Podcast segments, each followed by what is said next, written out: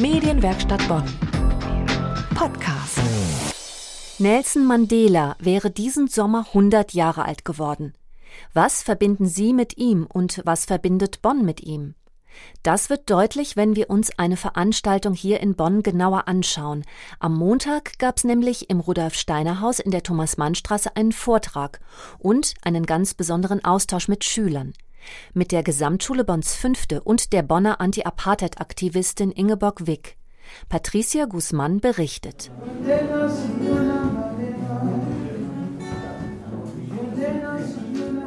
Viele Schülerinnen und Schüler sind da, einige Eltern, einige Lehrer, aber auch viele, die von Nelson Mandela beeindruckt sind oder ganz einfach mehr über ihn erfahren möchten.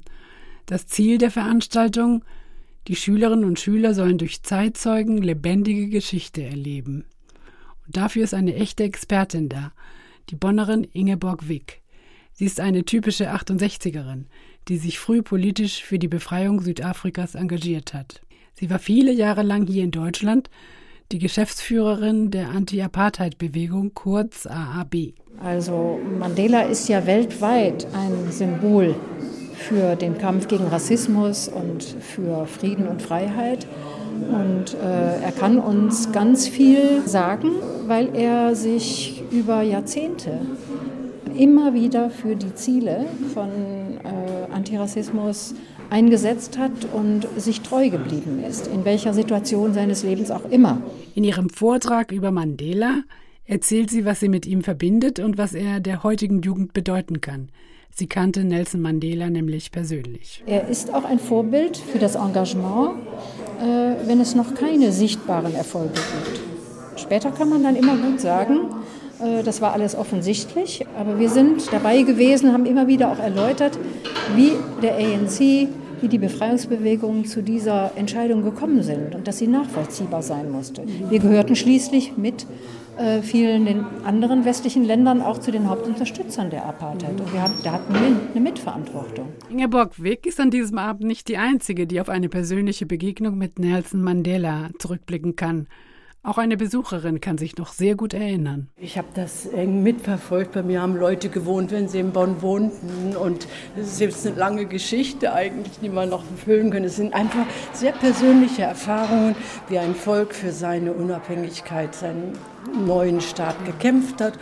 Und ich war dann auch am Flughafen dabei, als Mandela ankam mit Winnie. Wir haben da alle gestanden und gehopst und gesungen und das war wirklich so emotional. Und das Stichwort Mandela war in der Zeitung eben auch. Und da habe ich dann auch gedacht, da muss ich hin. Einfach jetzt noch mal sehen, was eben auch aus Südafrika geworden ist. Und wie sieht das heute aus? Wenn man sich Bonn so anschaut, dann ist der Mandela Spirit immer noch präsent und lehrt uns sehr viel findet Ingeborg Wick. Heute gibt es ähm, auf anderen Gebieten Engagement von Bonnerinnen und Bonnern. Also wenn sie gegen rechts demonstrieren, also wenn sie gegen Rassismus demonstrieren. Äh, es gibt viele äh, Initiativen von Bonnerinnen, die sich einsetzen dafür, dass Flüchtlinge bei uns besser leben können. Also es gibt welche, die sich einsetzen für ein gesundes Klima. Das ist wichtig. Das sind diese Aktionen, die fortführen äh, dessen, was, was äh, wir aus der südafrikanischen äh, Befreiungsbewegung auch lernen konnten. Die Augen aufzuhalten und sich zusammenzuschließen und mit anderen abzustimmen, wie man vorgeht und Schlussfolgerungen zu ziehen, wenn man auch mal einen Misserfolg hatte. Das ist trotzdem die Sache wert. Wir müssen uns engagieren. Wir müssen, wie die Kölner Band ganz schön sagte, 1992 Arsch, Hu und Zängensinne. Diese Kölner Band, die das gesagt hat, das ist übrigens Bab. Jetzt im Jahr 2018, dem Jahr, in dem Nelson Mandela 100 Jahre alt geworden wäre, gibt's noch viele weitere Aktionen hier in Bonn. Wenn Sie Interesse haben, wir haben's für Sie verlinkt unter medienwerkstattbonn.de. Medienwerkstatt Bonn.